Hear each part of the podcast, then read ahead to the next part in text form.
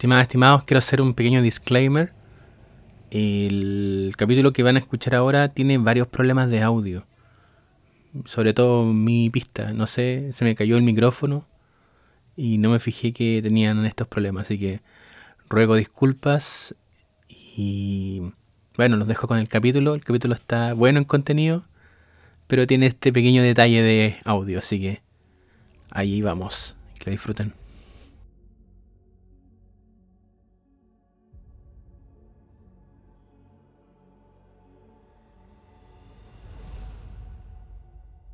Muy buenos días, tardes o noches a toda la gente que escucha este programa llamado Ni tan spoiler. Mi nombre es David, transmitiendo de Caldera para ustedes, para toda la gente que nos escucha en el globo, y acompañándome, como siempre, en todas las semanas, mis amigos desde el norte, el divo del podcast, que no le gusta que le digan divo, pero él es un divo. Estamos hablando con Don Fernando. ¿Cómo estás, Bufeña?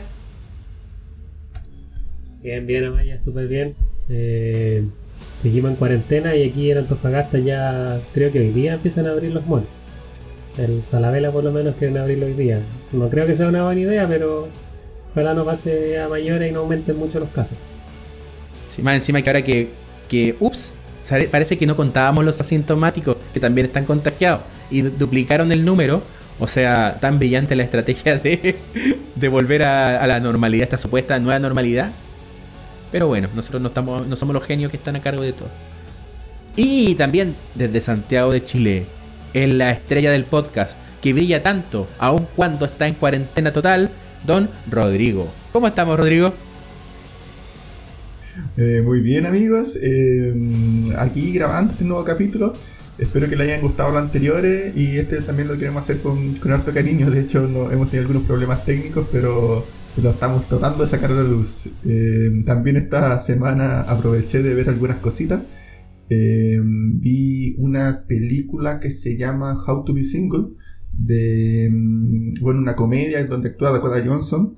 Eh, y esta actriz, no me acuerdo cómo se llama, la, ah, la Rebel Wilson, que viene entretenida, así que se las la dejo batido porque hay, hay gente que busca estas como comedias rapiditas y también vi varios documentales de una plataforma, este holding de Disney que se llama, en este caso, Disney Nature.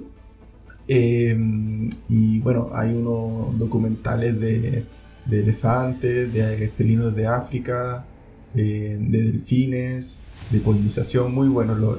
tuve la oportunidad de, verlo y son, son como bien del estilo clásico, eh, donde muestran como la vida en, estos ecosistemas eh, pero a, la vez tiene la gracia de que, mm, de que puede ser visto por la familia en general, pero también incluye ciertos temas que generan conciencia, entonces yo creo que ayuda a levantar ciertos temas.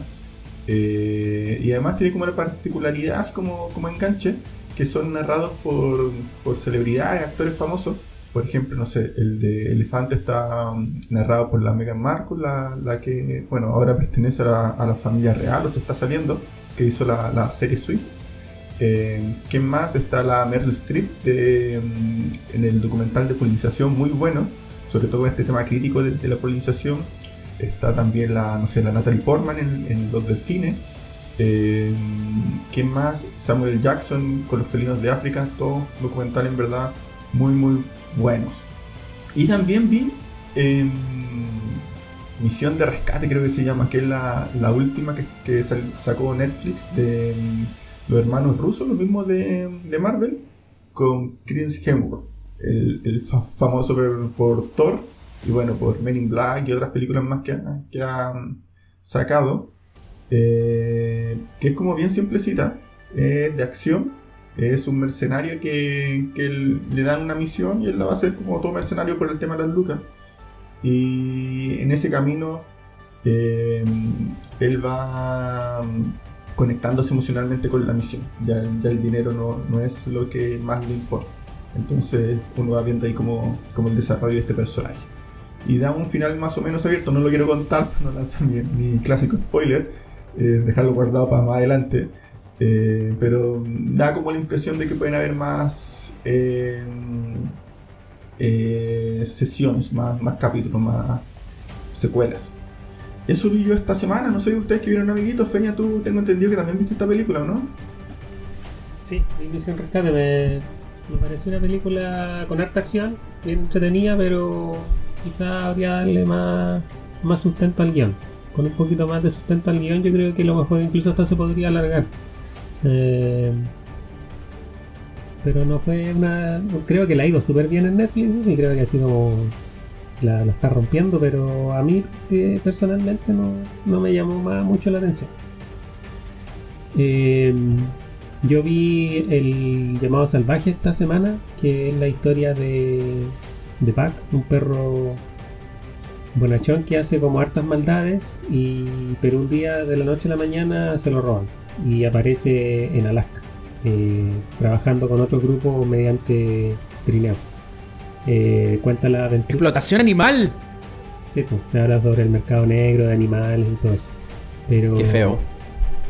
Pero la película, eh, yo creo que quizás por eso la hicieron como CGI, porque el perro igual de repente lo maltratan, entonces, eh, como para no colocar un perro real, hicieron un CGI, pero no les quedó muy bien la elaboración técnica. Sin embargo, la película, al margen de eso, es súper entretenida. Eh, la carátula sale Harrison Ford como una forma de, de atraer al público con un actor conocido, pero Harrison Ford sale como el último, ya casi terminando la película sale. La- casi la, la película, el sustento se lo lleva más eh, Omar es el, el francés de Intocable, pero él parece que no es tan famoso, así que no lo colocan en la portada de la película. Bueno, la siguiente que vi es Gretel y Hansel, que también salió ahora hace muy poquito y es la adaptación del cuento clásico, en la, en la cual deciden alterar el título para darle, para contar la historia desde la perspectiva de Gretel. Y como que le dan ahora una idea distinta, como que ella al, nacer como que iba a morir, pero una hechicera la salva de la muerte y le da poderes sobrenaturales. Entonces eh, ella ahora como que maneja cosas con objetos con la mente. Eh, y de ahí la historia sigue su curso normal, pero más enfocado al terror. Pero no un terror así de saltitos como dice el castrito, así como, como sustitos, sino que más de música. Claro, no, este es como más de música, elementos, fotografía. Eh, la verdad es que no, no la encontré tan, tan entretenida, pero salva. En- a, momentos salva, como por lo menos darle una perspectiva distinta. Y una serie que se llama eh, Poco Ortodoxa, que también está en Netflix, que salió hace poquito, y son, es cortita, tiene cuatro capítulos y habla sobre la historia de. Es una historia greco-germana eh, basada en un hecho real, que cuenta la historia de una mujer que se liberó de la comunidad religiosa judía ultra ortodoxa que viven en Nueva York y ella, aburrida de, de que le impongan cosas, etcétera, decide eh, arrancarse y vivir una nueva vida en Berlín. Eh, es bastante entretenida, quizás no es tan envolvente como otras series, pero creo que con los cuatro capítulos la, la serie eh, se vuelve más contundente. Si lo hubieran hecho de más capítulos ya habría sido un alargo y quizás le habría perjudicado. En mi caso, yo vi varias cositas. Pero la gran mayoría no son películas, son tutoriales.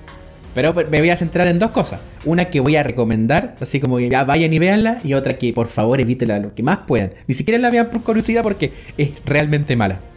Voy a partir por la buena. Es una serie, es cortita, una serie de Netflix eh, de cada capítulo de unos 20 minutos más, o menos. Y que se llama Midnight Gospel. ¿Y de qué se trata esta, esta película? Esta, serie, perdón. Es una serie que está protagonizada por un joven ficticio que tiene un programa, un podcast. Esto es ambientado en el futuro y él vive en una especie de estación espacial. Y tiene una máquina que le permite ir a realidades alternativas. Líneas de tiempo alternativas. Entonces lo que hace es se mete a esta máquina, utiliza un avatar y viaja y hace entrevistas. Y las entrevistas que hace son muy entretenidas. Son, tienen harto humor, harta comedia pero también algunas reflexiones filosóficas sobre la vida. Está creada por el, creador de Hora de Aventura. Tiene incluso sus diseños. eh, se nota mucho la pluma, el mismo estilo visual. Muy colorido, muy estrambótico, bizarro, lisérgico si se quiere. Contiene harto, harto gore también.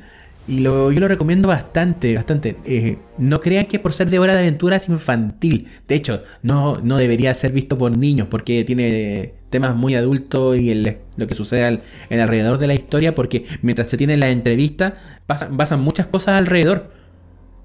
Y a veces los personajes como que registran los cambios que están a su alrededor, a veces no. Entonces es muy entretenida de ver eh, esta, esta serie Midnight Gospel. Bien buena. Tiene una sola temporada por el momento. Y lo segundo, esta es una anti-recomendación. Hace algunos capítulos atrás, cuando hablábamos sobre, sobre las películas de Romero, nos enteramos que iba a salir una nueva película. La película llamada Corona Zombies. Es una película que se grabó en dos días. Y puta que se nota que se grabó en dos días. Se entiende también por el contexto de cuarentena que vive en el mundo. Pero eh, trata de hacer algo muy similar a lo que hizo Kung Pao en su momento. Kung Pao es una película de comedia en la cual toman una película china de, de- Kung Fu y doblan paródicamente todos los, todos los diálogos y ponen diálogos chistosos y le meten metraje entre medio. Entonces con eso arman una historia. Aquí hacen algo similar, pero sin el talento que tenía la gente que hizo Kung Pao. Lo primero, eh, rompe la cuarta pared, pero es muy cómodo. Tienen eh, de verdad actuaciones. Los personajes, la de metraje original es muy malo, es de muy mala calidad. No tiene ningún sentido y ni siquiera por ser chistoso y autoconsciente. Es como que a la persona que hizo esta película en realidad empezó a tratar de rendirle tributo a las películas que no debería haberle rendido tributo. O sea, en los créditos le agradece a los creadores de Zombie Strippers. Y Zombie Strippers es una pésima película de zombie. Entonces, y más encima mancha algunas referencias que hace con la personaje principal que se llama Barb, por Bárbara, de, la historia ahorita de Romero, de La Noche de los Muertos Vivientes. Tienen un personaje que tiene un- como una especie de escuadrón de elite que se llama los Corona, el Corona Squad. Y también son muy malos. Tienen uno que es de apellido Argento, lo cual me, me provocó un poquito de molestia. Pensando en la referencia que hace. Pero no. Lo único bueno que tiene esta, esta película es que explica el funcionamiento del virus, obviando el resultado zombie, pero explica muy bien los síntomas y, la, y todo lo demás. Mejor incluso que el ministro de Salud chileno. Eso.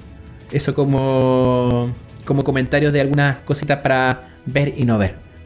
Ya, pues entonces, ¿les parece que le demos con lo que nos convoca? La película de la cual vamos a hablar hoy, a mí me tenía un poco, me tiene, me tiene de hecho ansioso. No solamente por los problemas técnicos, porque este programa lo hemos tenido que grabar como 10 veces. No vamos a explicar por qué. Porque tendríamos que apuntar con el dedo a algunas personas. Y no lo voy a hacer. Porque esto es podcast, no se ve cuando apunte con el dedo. Pero bueno.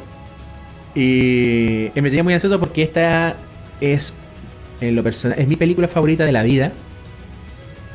Y la crítica en general y el público en general la ha catalogado también como una de las mejores películas de la historia.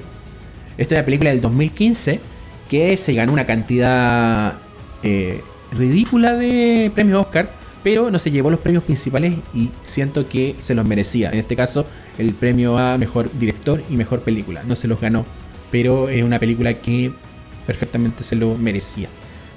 Es la cuarta entrega de una saga de películas eh, tremendamente prendidas, eh, películas muy, o sea, películas de acción muy, muy frenéticas. Están dirigidas por un viejito loco de nombre George Miller. Y bueno, me refiero a la gran Mad Max Fury Road, o como se conoce en Latinoamérica y en España, Furia del Camino. Feña, ¿nos podrías contar de qué se trata Mad Max Fury Road? Sí, eh, Mad Max es, eh, es una película australiana dirigida, producida y coescrita por George Miller y protagonizada por Tom Hardy, Hardy junto a Charlie Theron. Eh, fue estrenada el 14 de mayo del 2015 y la película está ambientada en un futuro post-apocalíptico, siendo la cuarta entrega de la saga de Mad Max. Fue nominada a 10 premios Oscar y fue premiada con 6 estatuillas. La película está ambientada en una futura y post-apocalíptica tierra desierta, donde la gasolina y el agua son productos escasos, y donde Mad Max cree que la mejor forma de sobrevivir es ir solo por el mundo. Sin embargo, se ve arrastrado a formar parte de un grupo que huye a través del desierto en un Warwick conducido por una emperatriz eh, llamada Furiosa, quienes escapan de una ciudadela tiranizada por Immortan Joe, a quien han arrebatado algo irreemplazable que son sus esposas. Enfurecido, el señor de la guerra moviliza a todas sus bandas y persigue implacablemente a los rebeldes en una guerra de la carretera de alta revolución. Es la cuarta entrega de la saga posapocalíptica que resucita la trilogía que a principios de los 80 la protagonizó Mel Gibson.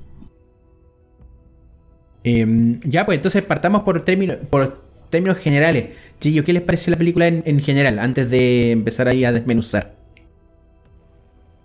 Em, por mi parte, eh, bueno, a diferencia de, mis compañeros, esta película en verdad yo no la, no la había visto. Eh, como les comentaba, capítulos anteriores, tardo de ver una película que me quedó en el tintero como semana a semana, al menos una. Eh, y esta, bueno, yo sabía el impacto que generó en, su momento y también sé que a los muchachos les gustó mucho, sobre todo ahí al David, que como él dijo es de sus preferidas y también viendo un poco las críticas, muchos la, han catalogado como, no sé, la mejor película de los últimos 30 años. Eh, pucha, puede ser o no puede ser, pero en verdad que buena película es buena película. En cuanto a términos generales, eh, bueno, y remontando un poquito a la historia de esta película, como dice el, David, esta es la cuarta versión de, mejor dicho, el cuarto capítulo de esta como saga de, de Mad Max. Uno pensaría, al menos yo pensaba, que a lo mejor uno debería ver las tres primeras y, en verdad es una película eh, prácticamente independiente Así que no es necesario que vean la entrega anterior. Así para la gente que no la ha visto, se puede enchufar aquí con, la cuarta. Eh, y las tres anteriores fueron protagonizadas por Mel Gibson y el director se mantiene George Miller, que es el que cuenta el David, este, este, este médico loco como él lo, señala. Eh, y tuvo hartos contratiempos en verdad para que saliera a la luz esta película. Eh, de hecho, George Miller tengo entendido que la empezó a armar una vez que terminó la tercera película de la saga, que no sé hace cuánto fue, como en el 80, 70, finales de los 70, 80, finales de los 80, no sé. Ahí quizá el David sabe más ese dato. La, primera, la primera película salió el 79. Y creo que eh, Under the Thunderdome. no, Beyond the Thunderdome. Eh, no me acuerdo bien cuándo salió, pero cerca de los 80. Por ahí, ¿cierto? De ser los 80, quizá al principio de los 90, así es que no, tiramos más. Pero es decir que la cuarta película se ha estado como, entre comillas, planeando hace bastante tiempo. Eh, y de hecho han pasado por alto y bajo. Este proyecto costó mucho que saliera a la luz. Eh, de hecho, este director, eh, que es el mismo de Happy Feet, otro datito, tuvo harto problemas con el tema también de, de, los actores. Por ejemplo, quería que la cuarta película la volviera a hacer Mel Gibson, pero Mel Gibson cuando estaban sacando esta película estaba metido en lo que era la pasión de Cristo. Entonces no, no quiso meterse en el proyecto. Después mm, George Miller miró a mm, Heath Ledger y bueno, ya supimos lo que pasó con Heath Ledger, lamentablemente. Así que con tantos problemas, e incluso pensó en sacarla como Happy Feet, como, como película animada. Eh, pero bueno, al final eh, siguió insistiendo. Hubiera sido raro eso. Mad Max como sí, dibujo animado. horriblemente raro, ¿no? pero lo habríamos visto igual, ¿no? como un anime. Algo así. Yo creo que hubiera sido igual. Igual hubiera sido una impronta, igual hubiera sido atrevido a hacerlo de esa forma. Creo yo. Eh, pero se agradece como si hizo el proyecto. esta película eh, ah, bueno, y finalmente miró a, mm, Tom Hardy, este actor que, en verdad tengo entendido que va como en ascenso en Hollywood, en verdad le ha ido, súper bien. Algunos incluso lo, lo, consideran que podría asumir el, como el legado de, de Hugh Jackman con Wolverine, pero bueno, se está metiendo con el tema Venom, así que lo veo un poco complicado, pero, prefiero que, que está considerado en muchos proyectos. Eh, y sacan esta película con, con, en verdad, un equipo de primera eh, completamente, o sea, en tanto al sonido, seguramente voy a ir hablando de esos temas de a poco, pero el sonido, la fotografía, eh, el guion, eh, es en verdad muy, muy completo, muy bueno. Habla de ahí también que la, la, la como jefa de edición, no sé, la editora principal, es la esposa de, de George Miller. Entonces hay una sintonía muy, muy, muy buena y muy buen trabajo. Es una película en verdad que, que tiene mucha adrenalina, que parte fuerte y se mantiene esa, esa, ese nivel, ese decibel en la película por la mayor, mayor parte del tiempo, así que bastante bien.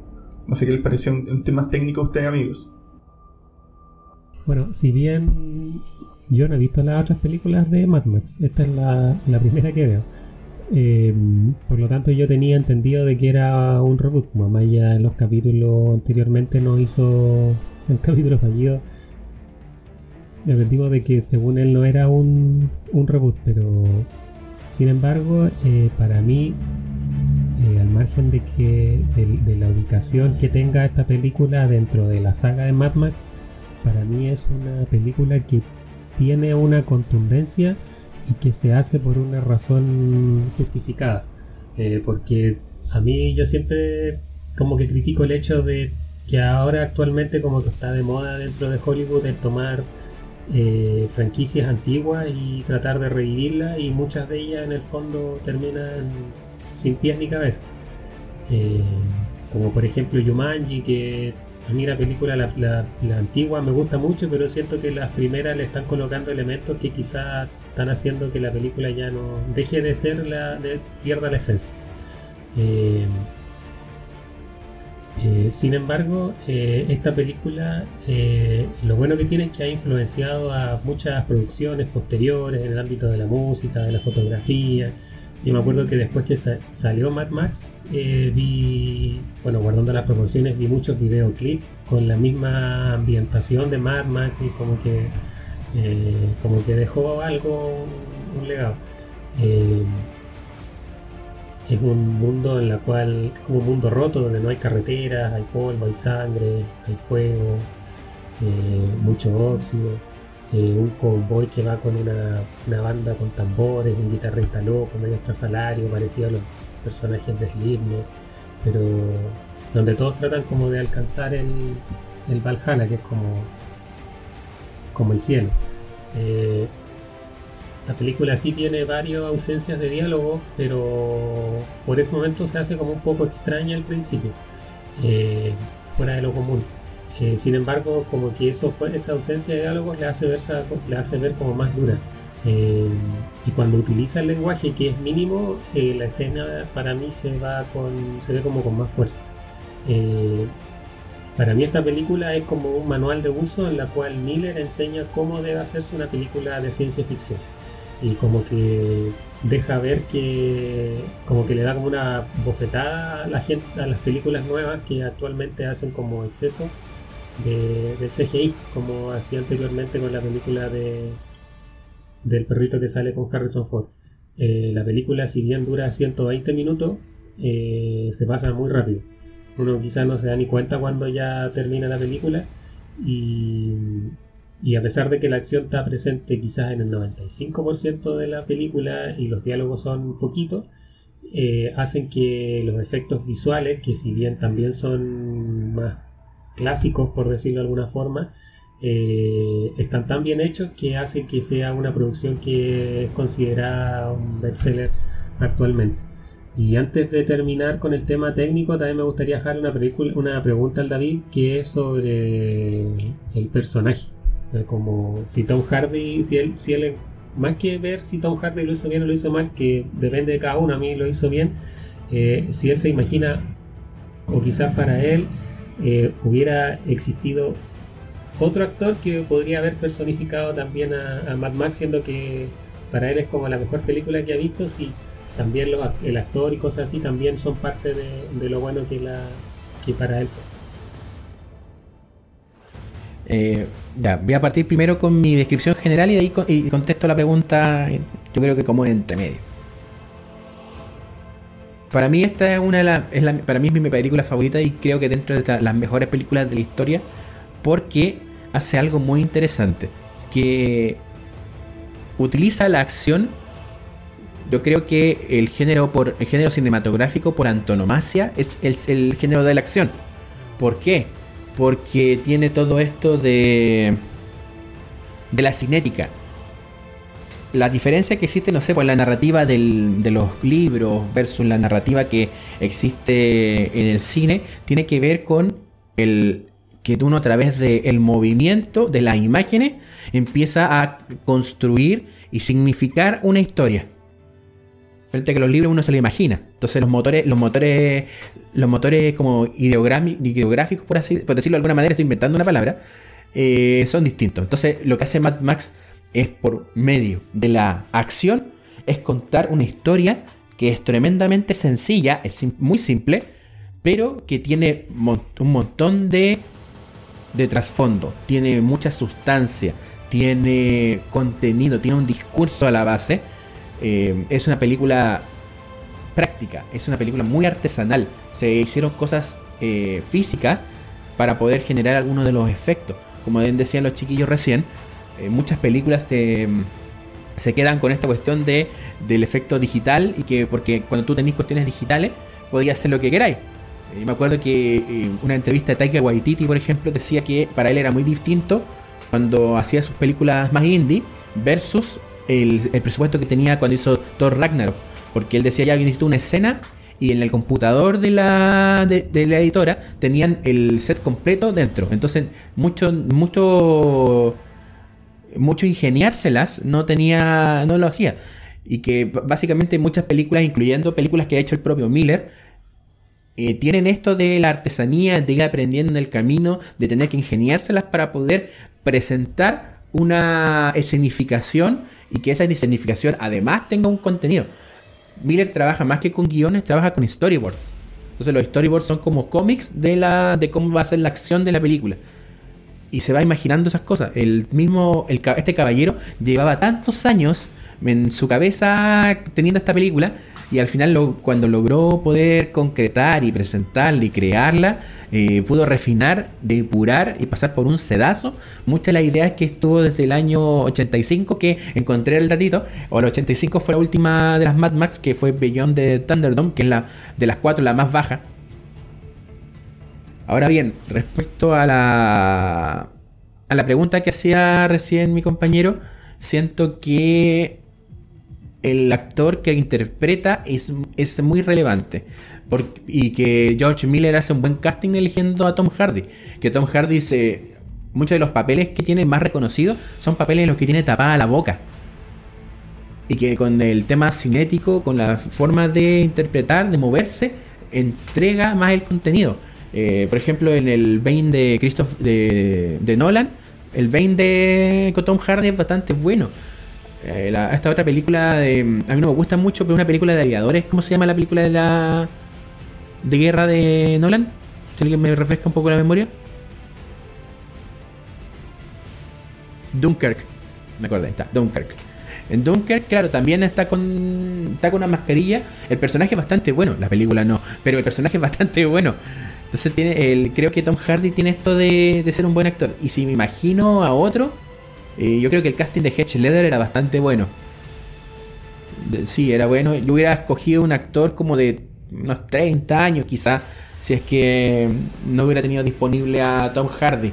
No me habría ido a la segura de poner, no sé, pues, a DiCaprio, a, a ¿cómo se llama esto? A Brad Pitt, porque tampoco tienen la, la estampa que tiene Tom Hardy. Tom Hardy, Tom Hardy tiene esto de que, eh, o sea, y yo creo que el personaje de Max es un personaje como eh, curtido por la, por la vida.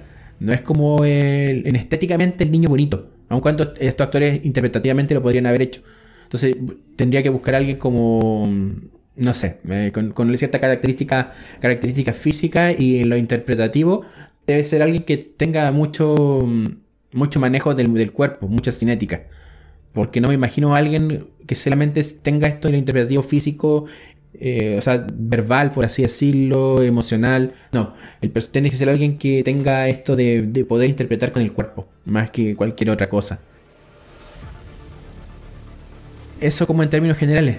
Ahora en, en lo que es como más profundidad. Hay una hay una cosa que tiene eh, esta película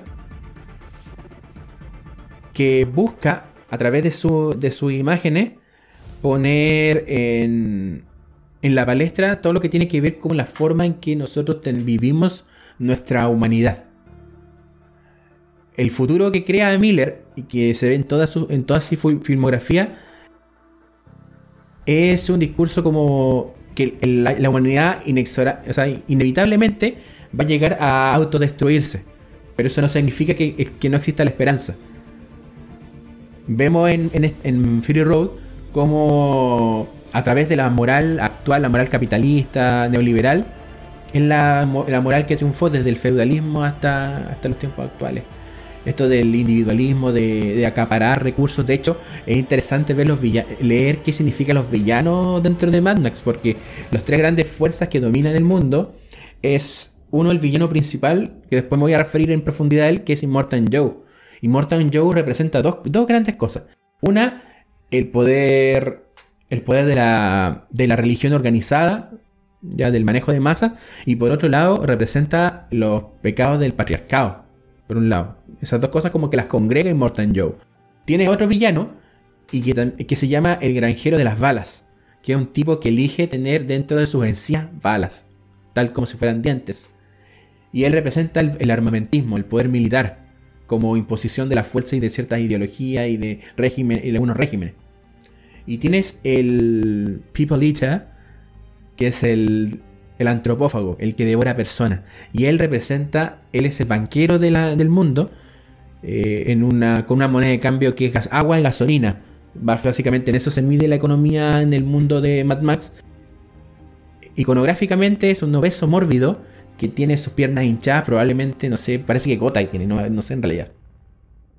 Y que deliberadamente tiene tiene un traje muy, un traje muy bonito, pero tiene unos cortes en el área de los pezones. Y los pezones los tiene perforados.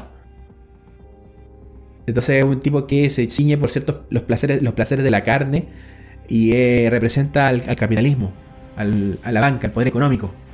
Entonces, lo que hace Miller es ponerte estos tres, estas tres grandes fuerzas como antagónicas y crea además una estructura jerárquica social bastante interesante porque tiene el rol de, los hombres. A los hombres los dejan en el rol de los guerreros, principalmente. Y no cualquier guerrero, son todos personas que están muy enfermas. El grupo de los War Boys, que son cabros, jóvenes, niños, niños, niños en realidad. No, no, no recuerdo haber visto War Boys o War Womans, War Girls, no los vi. Pero son cabros que están pintados de blanco, con pintura negra, así como, como si fueran muertos en vida. Probablemente muchos con leucemia, con algunas afecciones a la sangre, porque te establecen que es probable que haya ocurrido un, algún tipo de, de accidente o de guerra nuclear, pero no se dice. Entonces tienes toda este, esta estructura fuerte de personajes, de personajes que son guerreros que ocupan, ocupan terminología nórdica porque hablan mucho del Valhalla, del ascender al, este mundo de guerreros, pero en un ambiente desértico. Entonces te, genera un poco, a mí me genera un poco de, conflicto esta visión, pero después la encontré bastante coherente. Esto de le rinden tributo a los motores porque aquí el mundo tuerca está pero a más no poder.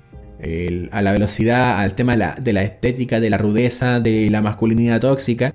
Y también esto de querer ascender, porque con este líder religioso ellos siempre quieren ascender al Valhalla y como un poco contentar a este tipo que los lleva a la victoria, que es Immortan Joe.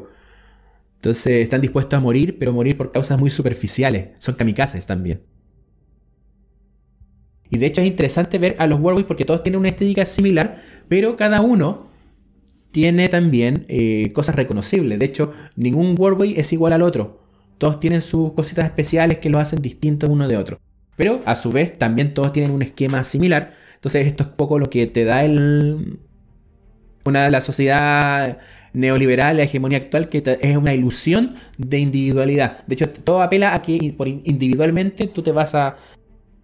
Tú eres único, tú vas a llegar a, lo más alto. Eh, te venden esta idea de que el líder, por seguir un líder que es exitoso, tú también vas a ser exitoso.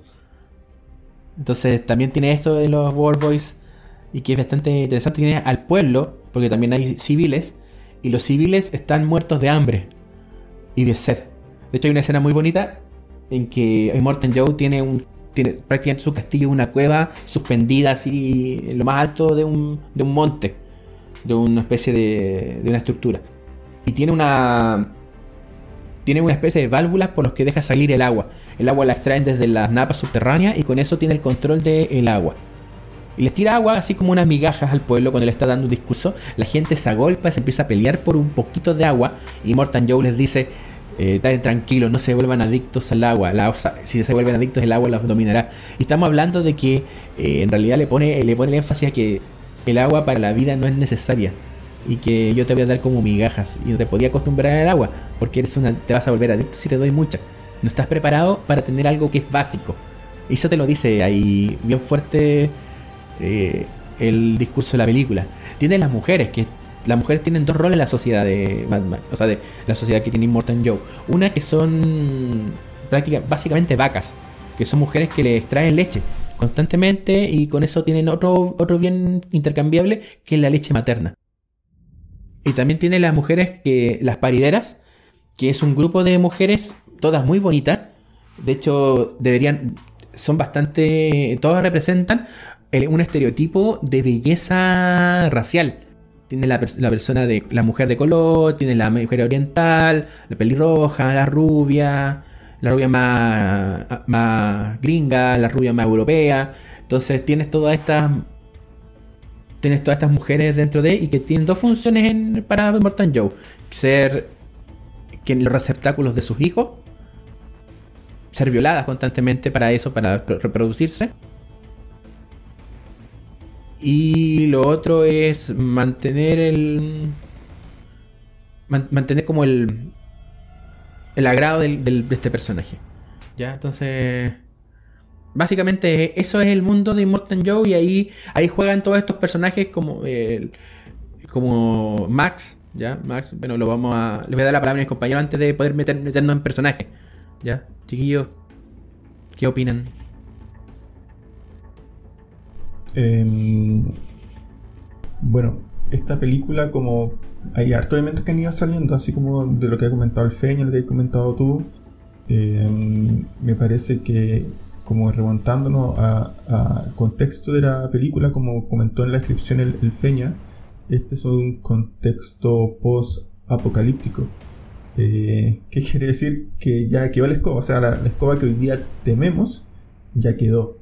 Eh, que es como, no sé, la Tercera Guerra Mundial, bombas nucleares, que da la impresión que fue que estuvo por ahí el tema, o sea, como que eh, en, en Mad Max hay muchos personajes con con, no sé, con problemas de salud y deformidades por un tema seguramente de radiación, que seguramente está también asociado al tema de, bomba nuclear o, temas así. Eh, yo creo que esta película nos enseña o nos refleja nuevamente eh, que la vida es súper pendular y cíclica. En verdad las cosas que parecemos que ya las vivimos y pensamos que no se van a repetir, lo más probable es que se repitan. Eh, Así que esto es como, el, inicio de la Tierra que conocemos, eh, lo que pasó con, los dinosaurios, con los primeros, eh, seres que habitaron eh, nuestro planeta, que hubo después como un apocalipsis y tuvo que reiniciarse todo, es decir, si bien quedaron sobrevivientes, tuvo que haber completamente un cambio paradigmático de cómo construir una sociedad. ¿A qué me refiero como con cambio paradigmático para los que no, lo conocen muy bien? Eh, por ejemplo, cuando estaba nuestra sociedad, apareció Copérnico y dijo, oye, la, Tierra no es el centro del universo, en verdad somos como que una, eh, una parte minúscula del sistema solar que está girando completamente. Así que eh, yo creo que en esta sociedad, en este contexto post-apocalíptico se produce esto, eh, un, cambio totalmente de paradigma que en vez de aprovechar los conocimientos de antes y dar una respuesta más evolucionada, nos lleva a nuestras respuestas más automáticas, más primarias, que es responder como lo hicieron también nuestras primeras civilizaciones. Y esto tiene que ver con el tema de asegurar las necesidades. En esta película, el mundo racional si bien existe, no es el fuerte. Lo que domina es el contexto físico y eso está asociado a la supervivencia. Entonces las respuestas, entre comillas, adaptativas están asociadas a cómo yo me impongo físicamente sobre el otro. Y de hecho esta como eh, pirámide, esta, esta sistema feudal o reinado que, está, que comenta el, David, está basado justamente en Immortal Joe que pone el pie sobre el resto de la gente. Por otra parte, busca asegurar eh, como su reinado en base a este grupo de, mujeres que supuestamente son dentro de este, este, tema que yo hablo como de radiación y, malformación y enfermedades, las que pudiesen potencialmente generar hijos de llamémosla mm, eh, sin, sin dificultades. Así que me, hace un poco pensar eso, que, en verdad somos una sociedad eh, que no, almacena mucho el, conocimiento, no almacena mucho la memoria. Entonces frente a situaciones tendemos a responder como si en verdad no tuviésemos pasado. El Feña también tocó un tema que es súper importante, que es el tema del guion, del lenguaje, que es bien expuesto. Me parece que, es verdad, es como súper, eh, no sé si mal eh, súper eh, menos fluido o menos extenso que, en otras películas pero las palabras que utiliza son súper potentes. Yo creo que aquí en verdad hay una presencia del lenguaje súper potente y súper clasificadora. O sea, algunos son llamados como el caso de Mad Max como la bolsa de sangre, que es súper potente en cuanto a la funcionalidad y lo que establece. Tú eres una bolsa de sangre, no, no más que eso. Y me parece justamente que, que la falta de lenguaje refleja también justamente eh, una necesidad o un problema. Por ejemplo, en el caso de Mad Max, es un personaje que se comunica súper poco en el rango de la película, sobre todo siendo un protagonista. De hecho, eh, comparte su nombre como que ya casi como llegando al final de la película, si es que mal no, no me equivoco, y en una situación como bien crítica. Y él como que lo encuentran en un inicio eh, como perdido en el desierto, como resolviendo sus temas personales, como sus su fantasmas internos, y termina la película dando la impresión que vuelve a lo mismo. Quizá con un par de herramientas más, quizá con un poquito más de resiliencia, pero vuelve a lo mismo. Eh, yo creo que ese es como una, también a, a veces los que trabajamos con, personas como una, una pista, un elemento de la importancia del lenguaje. Nuestro, bueno, lo hemos comentado en sesiones anteriores, o sea, en, capítulos anteriores, que nuestra cabeza es como súper desordenada, nuestros sentimientos súper desordenados y es súper difícil estructurarlo. Y una manera de estructurarlo es a través del lenguaje hablado y más aún sobre el lenguaje escrito.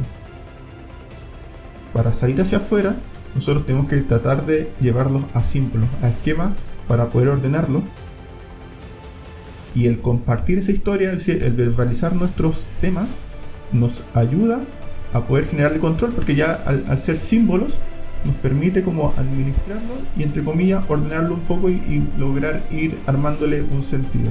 De hecho, como que mucha gente que en, terapia trabaja en base a eso, a, decirle, oye, eh, te doy la tarea de eh, escribir sobre tu, sobre tu vida, sobre tu infancia o sobre este evento que te está generando estos síntomas porque al uno verbalizarlo o escribirlo, sobre todo el escribirlo, eh, logra, como les digo, eh, darle cierta estructura. Yo creo que a Mad Max todavía le queda esa, esa, esa, tarea eh, a los personajes, pero sobre todo a Max, de poder como verbalizar esos, esos sentimientos, esos pensamientos para poder, poder entre comillas, seguir adelante, porque da la sensación que cuando termina la película él vuelve como que a, su, entre comillas, cárcel interna, a, este, a esto que viene arrastrando, que todavía no, ha logrado como resolver.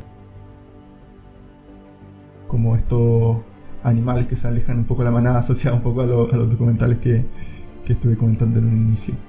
Eh, eso, y les dejo también esa inquietud que, dejó el David, que les pareció en cuanto a, los personajes y en tema también del, de los colores que no, hemos tocado. Yo, yo la vi en colores, pero el, Feña me hizo ahí el alcance de que esta película también salió en blanco y negro. Así que a ver, les, dejo un poquito la, la, palabra.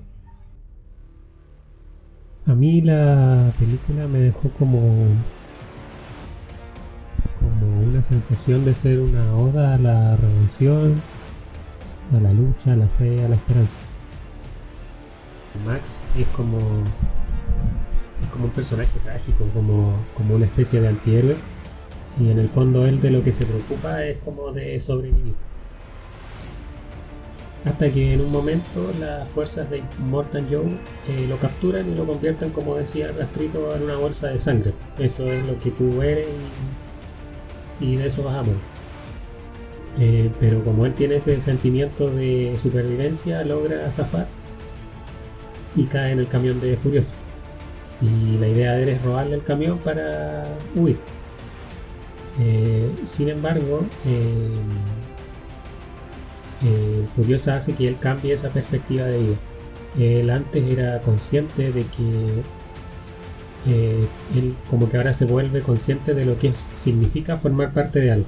Antes había, antes Max había como decidido convertirse en un demonio más. Es como, es como un mismo Immortal Joe para él mismo solamente le importaban sus intereses y enfrentaba la vida, pero sin miedo, pero sin ninguna esperanza.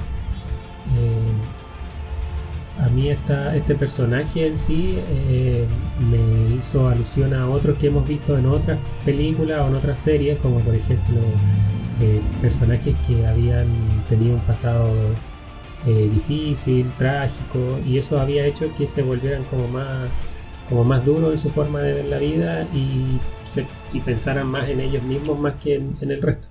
Como, no sé, se me ocurre eh, Vegeta, Iki de los Caballeros Zodiaco, que son personajes como, como eh, formados por esa, de esa forma. Y que en el fondo se vuelven como una especie de malos que después se vuelven buenos y que incluso eh, después están a la par con el, con el protagonista.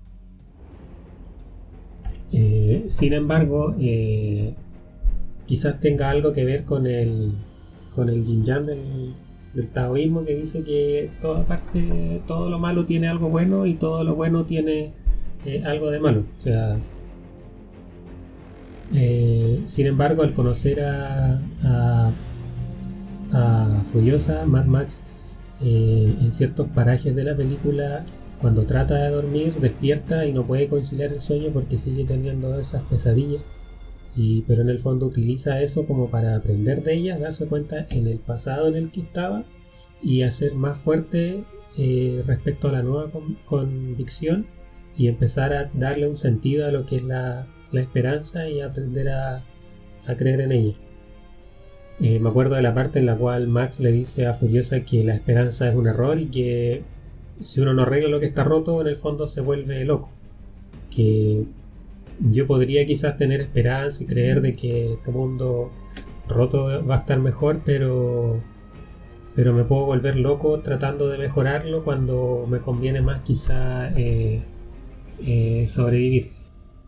Eh, pero también lo ven, también se ve en cierta forma con el personaje de Nux, que él en el fondo lo que quiere es morir. Él está buscando más que como al revés de Max, que Max lo que quiere es sobrevivir. Nux lo que quiere es morir, pero él, pero Nux lo que quiere es morir en lo alto para alcanzar el Valhalla. Y para eso él lo que se le ha inculcado quizás es de que él tiene que combatir al lado de Immortal Joe y obedecerlo y venerarlo incluso como a un dios. Eh, con el fin de alcanzar una especie de gloria individual.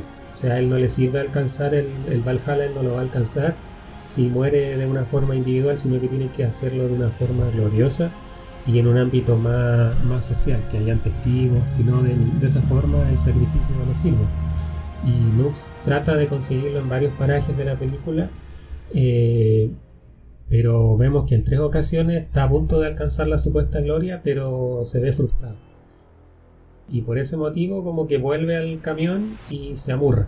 Y está ahí un buen momento sin emitir ningún diálogo ni nada en el fondo tratando de, de pretender no existir.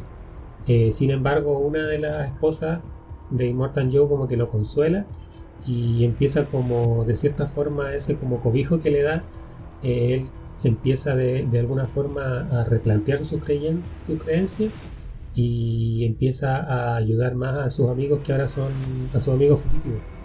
Y en el fondo él igual muere como un mártir, pero pero de una forma distinta, más ayudando al resto. eh, que dé una forma de, de hacerlo por sí mismo.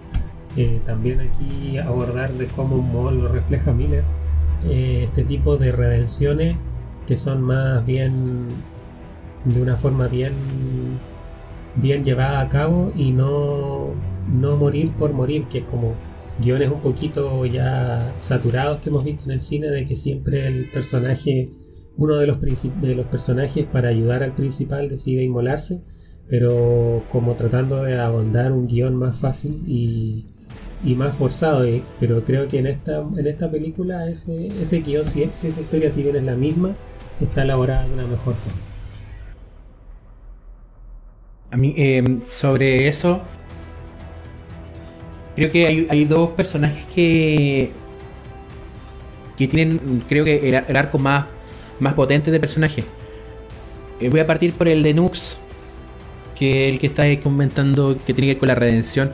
Porque en un principio hablaba de los Warboys como estos que se sacrifican eh, de manera como muy superficial ante un líder, un líder carismático que les promete el Valhalla. Pero cuando ya falla. Cuando falla. Eh, muchas veces.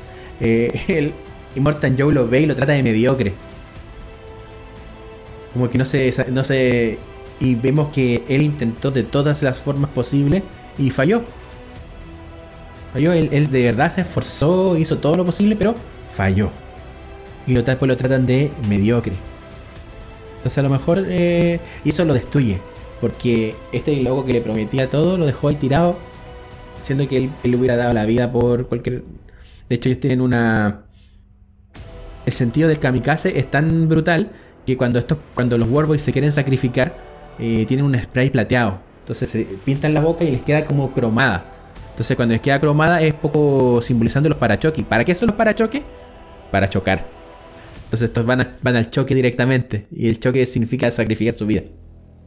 Y después Nux tiene, este, tiene, conoce a Capable, que es una de las parideras de Immortal Joe.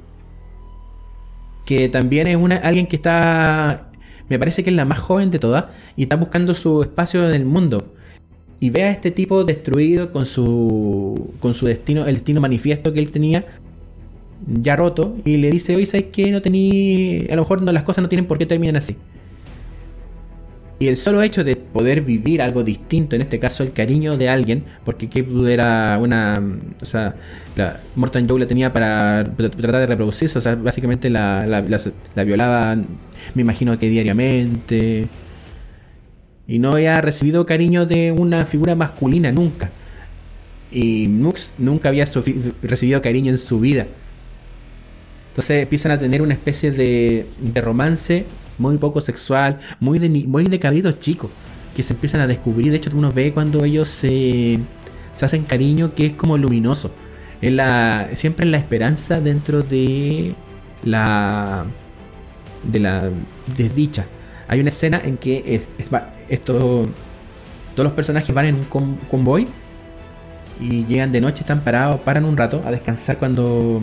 Bueno, una de las cosas que, del objetivo principal que tenían el, equipo de Max y idea de Furiosa, que ya hablaremos de Furiosa, era llegar a un lugar que se llama el lugar verde, donde ella provenía. Y el lugar verde prometía, era como la tierra prometía. Prometía eh, agua, recursos, árboles, alimento y un ambiente cariñoso y de cuidado. Y resulta que el lugar verde no lo encuentran nunca que da paso a una escena maravillosa de un llanto que tiene el personaje de Charlize Theron, tremendamente bien casteado, ella, y que se pone a llorar y gritar. Y los personajes pues se ponen a conversar, entonces tú ves la noche muy azul, muy melancólica, pero el único punto de luminosidad es Capable con Nux, abrazados, mirándose, haciéndose cariño. Y eso es un poco lo que él eh, Miller trata de preservar de que hay cosas tan importantes como que te hagan cambiar netamente con el cariño. Hay, mm, imagínate todas las personas que terminan con sus vidas destrozadas y no, nunca han vivido un momento de contención, van a querer que el mundo destruya el mundo. Pero llega el momento en que conocen el cariño y es distinta la cosa. Y acá Nux, de hecho, también hasta resignifica esto del, del que me testigo, porque cada vez que se mataba, se iba a matar un, un World Boy, decía, Witness me. Como, sé testigo de mí, de mí. Sé testigo de lo que voy a hacer. Y Nux tiene esa escena de sacrificio en la cual, en la cual le dice a Capable, Witness me. Pero es como, es un Witness me distinto. Porque aquí lo que busca él es sacrificarse por un bien mayor. Y en este caso es lo que tú me diste, lo que conocí contigo, es tan importante que prefiero, estoy dispuesto a entregar mi vida y a sacrificarme porque eso siga existiendo. De hecho, el, antes de- del cambio, Nux está muy feliz con lo que está pasando. O sea, con, están eh, persiguiendo el, el momento de poder, eh, o sea, de, de demostrar que él es una persona, eh, es un tipo valioso que sabe sacrificar. Él, para él, el mejor día, él dice, What's a lovely day, eh, Bloodback, le dice a, a Max, que lo tiene amarrado así, sacándole la sangre. Y él está maravillado con esto, porque está maravillado con las cosas que puede hacer, no con quién es. Y la gente somos más de las cosas, de lo que hacemos. O sea, como que la dimensión de la personalidad del, ser humano, del, individuo, no está. No está en este personaje. Hasta después de conocer a Capable que le empieza a enseñar un poco de la humanidad. Y el otro personaje que creo que también es interesante de revisar y siento que es la verdadera protagonista de la historia porque Max en todas las películas siempre es una variable, siempre es el samurái que está ahí dando vuelta y que por casualidad le toca enfrentarse a a lo increíble y él no quiere estar ahí y trata y evita y evita y evita porque se castiga a sí mismo, se siente culpable y mucha culpa en Max y evita estar. Entonces siempre son otros los personajes secundarios por los que conocemos y le devuelven un poco la humanidad a Max y son los que, porque él decide pelear por los objetivos de otros, nunca son sus propios objetivos. Y eso también es súper interesante porque las, estas cuatro películas yo siento que son no son cronológicas, son antológicas y tienen que ver con la forma en que algún personaje que tocó la vida de Max lo recuerda. Por eso lo podemos recordar distinto, en algunas veces más gruñón, otras más violento. Por ejemplo, acá en, en, Fu- en Fury Road es más, es más gruñón, pero en El Guerrero de la Carretera, que es la segunda película, es mucho más violento, es mucho más agresor. Entonces, eh, eso también se da. Pero al punto, al punto que iba. Conocen a Furiosa, y Furiosa es una. tiene está dentro de otro escalafón de, del- de la sociedad de Immortal Joe, que es una Imperator. Las Imperator son como los que manejan los camiones de guerra. O tienen un. tienen un alto rango. Ella le cortaron un brazo, no sabemos por qué le falta un brazo. Tiene un brazo mecánico que hace las veces de. eh, le suple la, parte faltante. Y ella decide robarse el, el co- convoy. Robar, eh, sacar a todas las chicas de, de ahí. Porque ideológicamente hay algo de base. Hay un personaje que se llama Anhara, que es la, la paridera que está en- tiene más meses de gestación. Hecho, está a punto de dar a, de, dar a luz. Y es la líder, la líder, la líder intelectual de- del escape. Porque ideológicamente ella habla sobre un discurso de emancipación, eh, de emancipación personal, femenina, eh, social. Es interesante que las personas, generalmente los que inician la revuelta, o sea, los que los líderes, los que se llegan a transformar en líderes, son personas que han tenido mayor acceso no solo a la educación, sino que también a cultura y a reflexión sobre su propia historia. Las parideras que vivían con Immortal Joe son personas muy cultas, que saben bastante. Están cuidadas por un personaje que se llama Miss Giri, que es una señora abuelita que tiene en toda su piel llena de tatuajes. Y los tatuajes corresponden a la historia del, de la- del mundo. Porque ya no existen los libros, entonces la gente que transmite la historia en este mundo la tiene tatuada al cuerpo. Y eso ni siquiera te lo dicen, te lo muestran. Y un personaje que está como, ¿cuánto en total el metraje? ¿Será unos 5 minutos con suerte? ¿En toda la película? Y tiene el, medio trasfondo. A eso voy con la artesanía de Miller. Entonces se van con Anjarar, debe haber convencido a Furiosa y Furiosa se, se decide llevar a cabo este escape un poco para para estar en paz consigo misma y también por, porque la causa por la que quiere luchar es justa. Entonces está dispuesta a todo para poder lograr salvar a estas cabras. Dispuesta pero a lo que se llama todo. eh, a sacrificar su posición y además también hay un nos cuentan que ella estuvo en este un, lugar en el, en el, en el lugar verde de las muchas madres y que la, la, raptaron de ahí con su madre su madre muere a los tercer días como muere como el de la, resurrección de Cristo muere al tercer día la madre no hay ninguna resurrección de por medio y queda atrapada en este y siempre está pensando, en, pese a haber llegado a un rango alto en, esta sociedad, constantemente piensa en irse.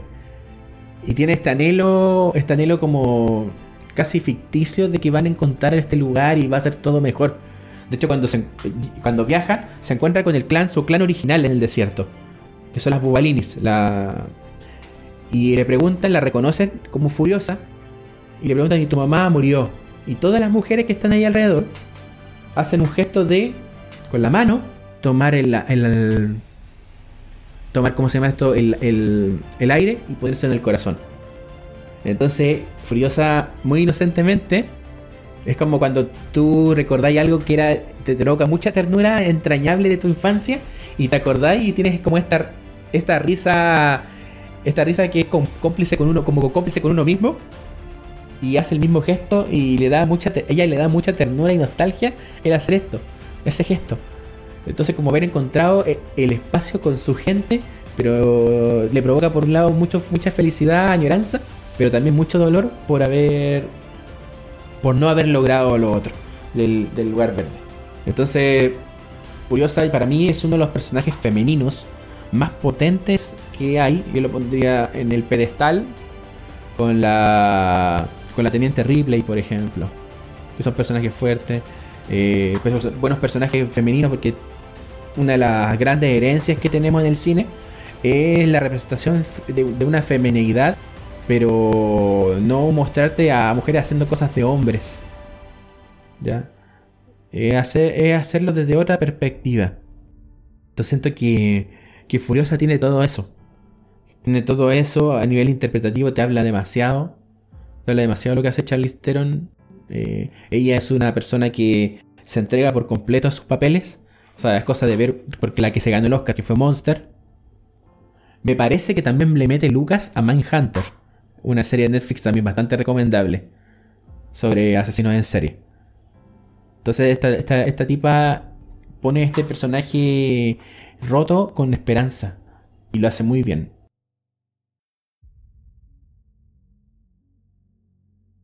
¿Y a usted qué les pareció Furiosa?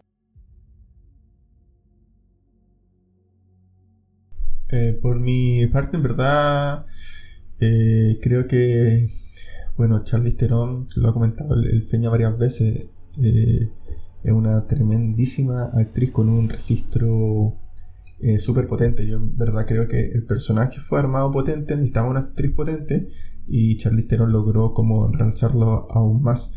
Eh, ella, aparte de ser muy buena actriz, súper entregada y comprometida con, los proyectos. De hecho, para, este papel, eh, el personaje de, de, Furiosa lo tiene bien cortito, entonces ya vino y, se rapó nomás el pelo. Podría haber ocupado otras técnicas que se ocupan de maquillaje para, para mantener su pelo y simular. Y no, ella comprometida y involucrarse con el personaje cortó por eso y de hecho para otras películas tuvo que usar peluca.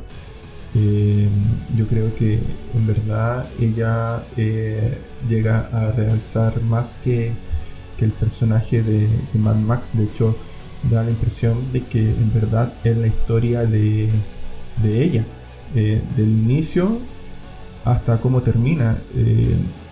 Max es como una especie de, de, acompañante que tuvo y una vez que terminó como esta misión, Max siguió su camino y ella como que entre comillas queda la expectación de que pueda haber generado porque eh, como que no sé si podemos mandar spoiler esta película es de 2015 ¿no? Eh, sí, dale nomás. Eh, vamos a poner una advertencia que este capítulo está lleno de spoiler. es un clásico de Rodrigo. bueno, murió. Sí, murió Immortal Joe. Y da la impresión de quién se va a quedar a cargo es ella, porque hay como dos líderes y con quién va a negociar es con la con la con Furiosa. Entonces, en base a tú lo que comentabas de este nuevo como sistema eh, feudal o algo así, en verdad no sabemos si Furiosa va a seguir siendo una matriarca, o sea, como que va a ser lo mismo que Immortal Joe, pero ella liderando, porque no, no sé, no, no da vestigios de que, oh, ahora vamos a poner un gobierno democrático. ¿No? Entonces, y no sé si el otro líder va a estar muy de acuerdo, porque en verdad, si ellos bien tienen como sus mundos aparte, eh, se conectan para el intercambio, entonces no, no, sabemos bien qué va a pasar, como que de hecho como que la... Eh, yo creo que la tensión queda más en, Furiosa que, en Max, que en verdad se, se retira y uno piensa que va a seguir como con sus aventuras, porque de hecho sabemos que esta película... Eh, eh, Tom Hardy tiene contrato como para grabar dos o tres más, entonces eh, lo más probable es que ya pronto tengamos noticias de, una siguiente película. Eh, así que, no, en verdad yo siento que, claro, como que mantienen a Mad Max como, como entre comillas el protagonista formal, pero Furiosa es como el, personaje que, se lleva ahí el, peso del guion y el peso también de la actuación sin, sin desmerecer a lo que hizo Tom Hardy, que en verdad lo hizo muy, muy bien. No sé qué te pareció a ti, Feña. Sí, o sea, bueno, un ratito de lo que decía Rodrigo de que el, eh, este año se empieza a rodar Mad Max 5 en, en Australia. Eh, pero respecto a lo que plantean sobre Furiosa, a mí me dejó la sensación en mi parecer, de que la película lo que trata de hablar es del. como reflejar lo que es el autoritarismo o el gobierno autoritario, pero más que de gobierno, eh, sino como una ideología. Eh, el hecho de destacar la presencia y la rebeldía que tiene Furiosa en ese ámbito, en ese lugar como inhóspito y violento, eh, nos permite como conocer sus motivos y sus sentimientos y, reflejar esa fuerza que tiene o el valor oprimido que se les da a las mujeres en, Ciudadela. Quizás por eso, como nos contaba David eh, en los capítulos fallidos, de que se taldó a esta película quizás de, feminista. Yo no la encontré que abondara en ese punto. Eh, sin embargo, sí lo encontré una que se, se da puntapié a, lo que, a reflejar lo que es la, la opresión. Y de ahí creo el personaje de, Furiosa de rescatar a estas mujeres que son en el fondo abusadas y terminar con, con Immortal Joe. Eh, ese quizás nexo lo, se me vino a la cabeza en su momento con la serie de, de, de poco ortodoxa que hablaba anteriormente respecto a, la, a las normas impuestas por los judíos en Nueva York y que obligan a que muchas mujeres decidan huir, pero, pero algunas no se atreven, les cuesta dar el paso porque igual no es, no es fácil. Eh, pero sí siempre existe una furiosa que, que contra viento y marea se toma la bandera de la rebelión y trata de, de salir de ese lugar pero con una convicción fuerte. De hecho, cuando en la película vemos que Furiosa llega al punto B, y se da cuenta de que lo que ella tanto anhelaba y quería conseguir quizás no era tal, eh, queda devastada. Pero tampoco eso hace de que pierda su fuerza y decida volver al, punto A con más fuerza y quizás con más gente que la está apoyando eh, en su momento. Eh, eso es para mí lo que me reflejó el personaje de Furiosa y que es bien llevado al de cierta forma interpretado por, por. Ah, hay algo que. Hay una discusión que se dio mucho cuando salió la película. Y era que tenían dos fuerzas que acusaban a. Como que trataban de increpar a, George Miller. Unos, unos que le decían que su película era muy feminista y panfletaria. Y otros que le decían que muy por el contrario era no podía ser una película feminista, de hecho era muy machista porque utilizaba la violencia como mecanismo mecanismo, mecanismo y motor para lograr cosas. Yo creo que no es ninguna de las dos. Hay una cosa que, que siento que es la peli que sí es la película, es que es una película profundamente antipatriarcal, más que feminista.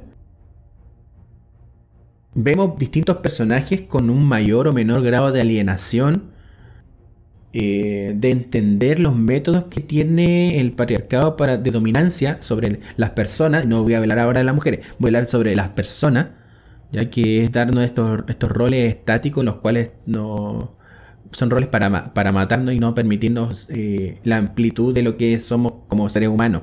¿ya? El cuento está en que, eh, y lo voy a graficar con una, con una escena bien, bien interesante, o sea, con dos. La primera ocurre dentro del, camión. Está hablando, ah, está el, camión, el camión, el convoy de, de nuestros personajes, de nuestro protagonista, está siendo, va a ser atacado. Entonces necesitan cargar urgentemente un arma. Y sale Anhara y le pasan una escopeta y ella no es capaz de cargar la escopeta. No porque no sepa, porque la interpretación de ella dice que te da a entender de que sabe, pero ideológicamente ella no puede. ¿Por qué? Porque las armas son para matar. De hecho, a las balas le dice la antisemilla, porque tú donde plantas algo, una, una de ellas mata, solo hay muerte. Entonces eh, le pasan el arma y ella es incapaz. Y en, este, en ese momento, lo único que puede salvar su vida quizás es cargar el arma y disparar. ¿Cachai? Y lo otro tiene que ver con otra escena. Es, están en el, en el desierto y ahí dentro de la tribu de las Bualinis, que son las mujeres que estaba buscando Furiosa, su tribu, hay una señora que es la guardiana de las semillas. Ella tiene un maletín, una especie de maletín llena de semillas de frutales, de plantas, de todas las cuestiones posibles y para ver. Y le explica un poco que su misión en la vida es plantar donde puede para ver si algo se da. Entonces, mientras, cuando antes de comenzar esta conversación, llega Dag, me parece que es el personaje, que es una de las chicas que tiene rasgos más europeos. Y ella viene a, a increparla un poquito porque dice, oye, yo creo que ustedes las mujeres, estas mujeres están un poco superior, a un nivel superior, por el hecho de que ella está cargando un arma. Y la otra replica yo con, esta, con esto he matado mucho. Y después le da el sermón sobre la, las semillas. Y de hecho, solo, solo que las Bugalini se hayan alejado de la, de la historia, del lugar, de los lugares, distintos lugares donde están habitados por otros, habla un poco sobre esto de, de la búsqueda de otros modos y de alejarse de la sociedad. Hay que entender de que, desgraciadamente, hay, hay cosas que por el momento no se pueden obtener por la vía pacífica, y sobre todo en espacios de guerra. Eh, la supervivencia, por ejemplo, es, parte de una respuesta inclusive eh, la fisiológica eh, que viene en, nuestra, viene en nuestros genes. Que no nos guste es otra cosa, ¿ya? Pero primero hay que, hay que entender de que hay espacios y espacios y, y que las personas van cambiando de a poco y que tenemos que generar las condiciones para que la violencia ya no sea la forma de relacionarnos. Pero esas condiciones tienen que generarse. Entonces el, discurso de opresión tiene que ver con esto, con visibilizar al enemigo común. Que no es la mujer, que no es el hombre, que no es, el patriarcado. Y que por mucho que haya hombres en el poder, también hay mujeres en el poder, nos daña a todos por igual. Nos daña a todos por igual. Entonces yo creo que va por ahí un poquito este... De hecho la, la pregunta, la pregunta que hacen en la película, ¿quién mató al mundo? Si ustedes yo le hiciera la pregunta así, no solamente pensando en la película. Si les pregunto, ¿quién mató al mundo? ¿Qué creen ustedes que mató al mundo?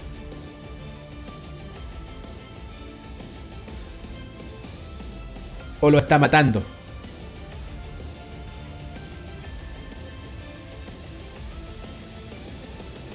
Eh, no, no entendí bien la, la pregunta, amigo. Eh, ¿A qué se refiere con matando el mundo?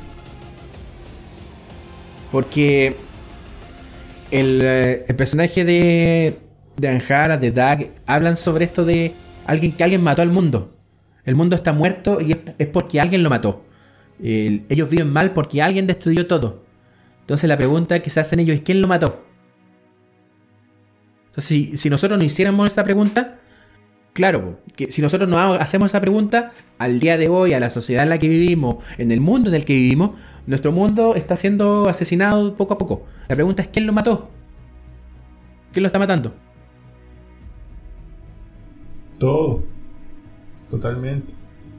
O sea, no hay, no hay, no hay alguien eh, responsable de eso, somos todos responsables.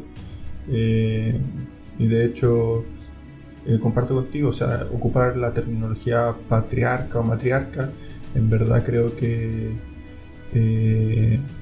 como que daña mucho, en verdad no, no, ninguno de los dos sistemas bueno y de hecho como que la terminología también como refiriéndose como que patriarca a padre y madre, matriarca a madre y eso como que asociarlo también a a un determinado sexo, creo que en verdad no son como elementos que hoy día están como muy en boga, pero que en verdad eh, no le hacen bien.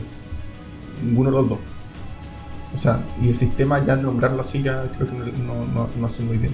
Y con respecto a lo que tú comentas de que está dañando, por ejemplo, hoy día el mundo, con respecto a que, es como un poco la analogía con la película, eh, me parece que es un término en general. O sea, hoy día nosotros somos depredadores de nuestro propio mundo. Eh, y eso se ve en, la película. Mientras tengamos algo con que establecer poder eh, y aprovecharnos de eso, estamos como depredando al, resto y al, sistema en general. Yo quiero dar un ejemplo de esto de la depredación. Cuando vamos a, un mes atrás aproximadamente, cuando se estaba empezando a conversar sobre las vacunas antes para el coronavirus, sale Donald Trump diciendo que quería, o su gente, queriendo privatizar la vacuna. O sea, la posibilidad de que el mundo logre derrotar, de, voy a poner hartas comillas, como una, una tontera hablar de derrotar un virus, pero de poder apaciguar y poder salir de la crisis sanitaria, quería quedársela para él. O sea, imagínate que estáis tratando de acaparar algo que puede salvar millones de vidas, eventualmente. Y quería hacerlo tuyo. No, aquí mando yo. Y el resto que se joda. O que me pague. Entonces, este, ese tipo de cosas yo creo que son las que mataron el mundo. Por algo los villanos que tiene Mad Max son los villanos que tiene Mad Max. Y se los despachan de la manera más... de una manera tremendamente simbólica al granjero de la. ¿Cómo es esto? Al granjero de las balas se lo despachan fuera de. Primero le quitan la vista. Es lo primero. Porque la guerra. La guerra no sabe. Es ciega.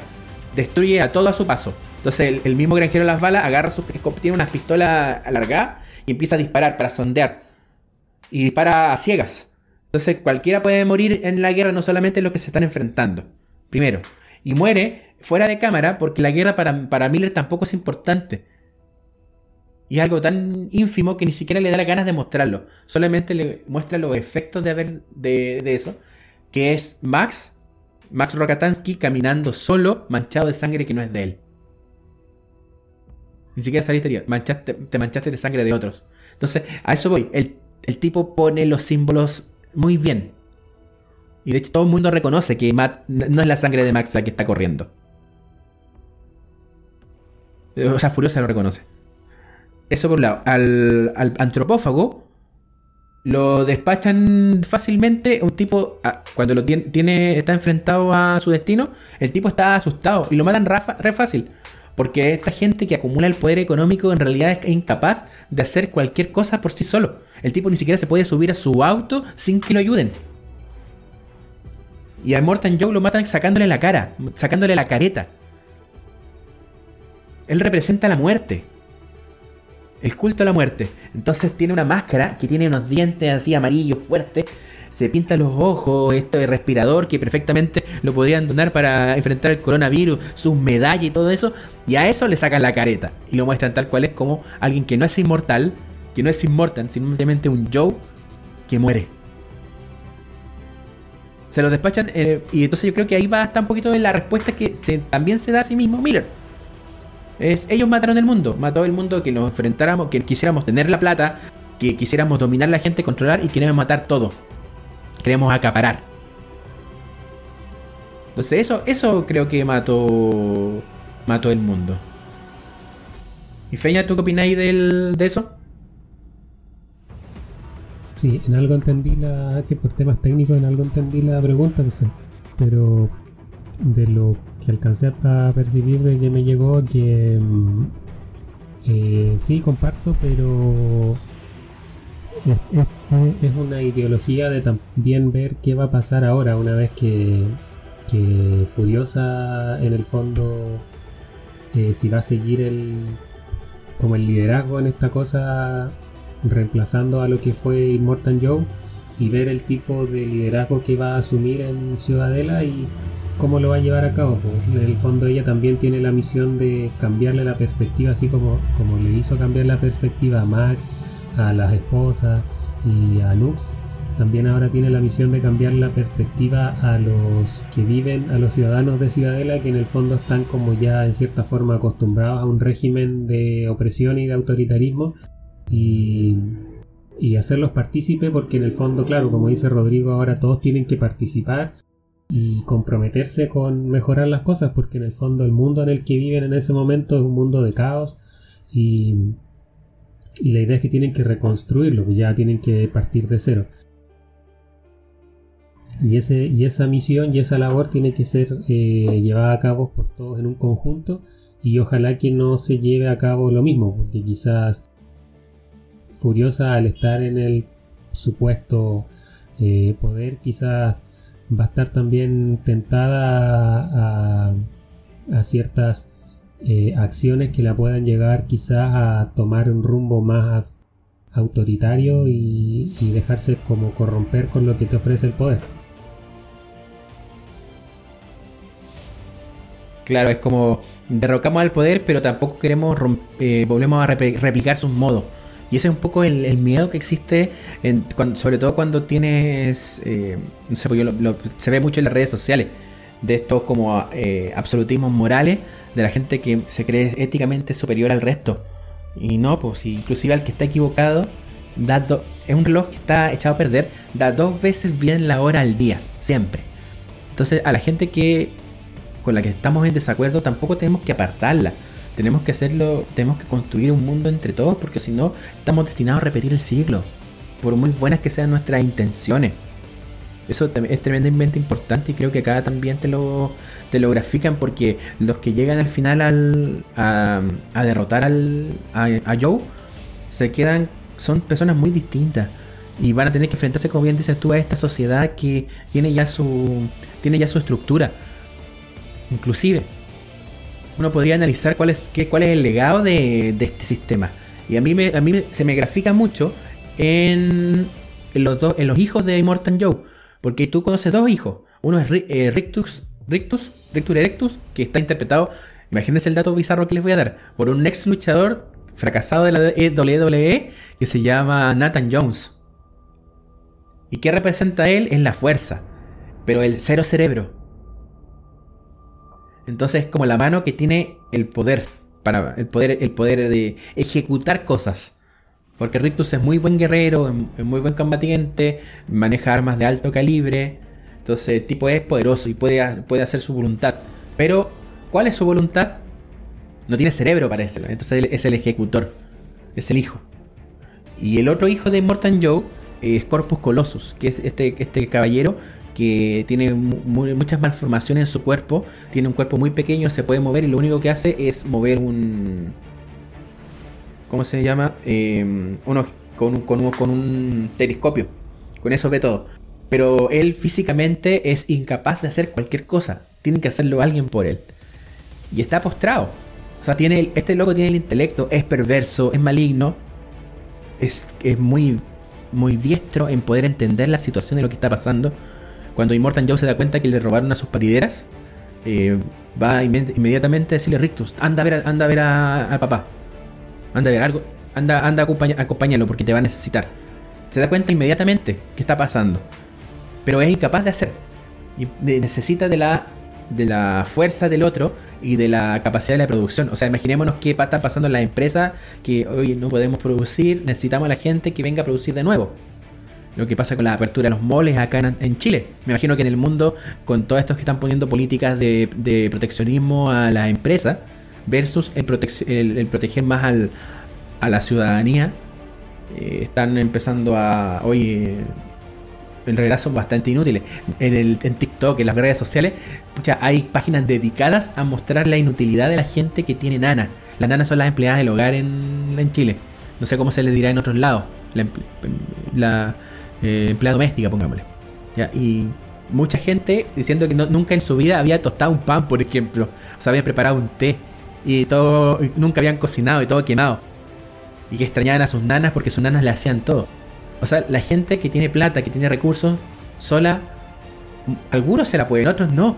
Y puede parecer hasta irrisorio que suceda, pero ahí estamos. Viendo que estos casos existen. El dueño de la empresa no puede sin el, el, el obrero. No puede subsistir. La empresa no puede subsistir, pero le estamos entregando las pérdidas, en este caso al obrero, siendo que no tiene las ganancias. Entonces, que claro, eh, Mad Max Fury Road es una película que logra, a través de su metraje, darte una sustancia y una lectura que es muy actual. Eh, y a mí me da, es tan actual que esto este caballero lo viene diciendo desde, desde el 79. po. Y lo viene diciendo no solamente con su saga Mad Max, sino que también con sus otras películas. Por ejemplo, este caballero eh, eh, dirigió Babe, Babe, un porquito en la ciudad, Babe 2. Y Babe 2 es una película para niños, pero que tiene una oscuridad, pero terrible. Happy Feet también es una película muy bonita, pero tiene. Es, de, es como en la vida de los rechazados. O sea, del pingüino que todo, en todos los otros pingüinos cantan hermoso y él no sabe cantar, él baila. Él es el distinto. Y puede que sea distinto porque se cayó su huevo. Entonces, este caballero tiene esto, de poder de- dejarte subtextos y esta visión oscura de cómo es el mundo, pero esperanza de que podemos salir de allí. Yo creo que tiene que ver un poco con su pasado de médico. Que los médicos tienen que abrir gente, tienen que ver sangre, ver tripas, ver un montón de cuestiones, pero el, el, juramento hipocrático eh, dice que esto es para salvar vidas. Y me siento que es un poco analógico con, con la historia de vida de este caballero respecto al cine que termina, termina produciendo. Él, como dato freak, hay una película que no se llegó a hacer, que llegó a los primeros espacios de preproducción, que es La Liga de la Justicia Mortal, y que iba a ser dirigida por George Miller. No llegó a puerto la película, pero el diseño y la historia te daba a entender de la necesidad de juntar a los superhéroes más fuertes para combatir algo que venía de afuera. Pero ese que algo que venía de afuera, que iba a ser Brainiac, eh, no era tan de afuera. y ahí quedamos.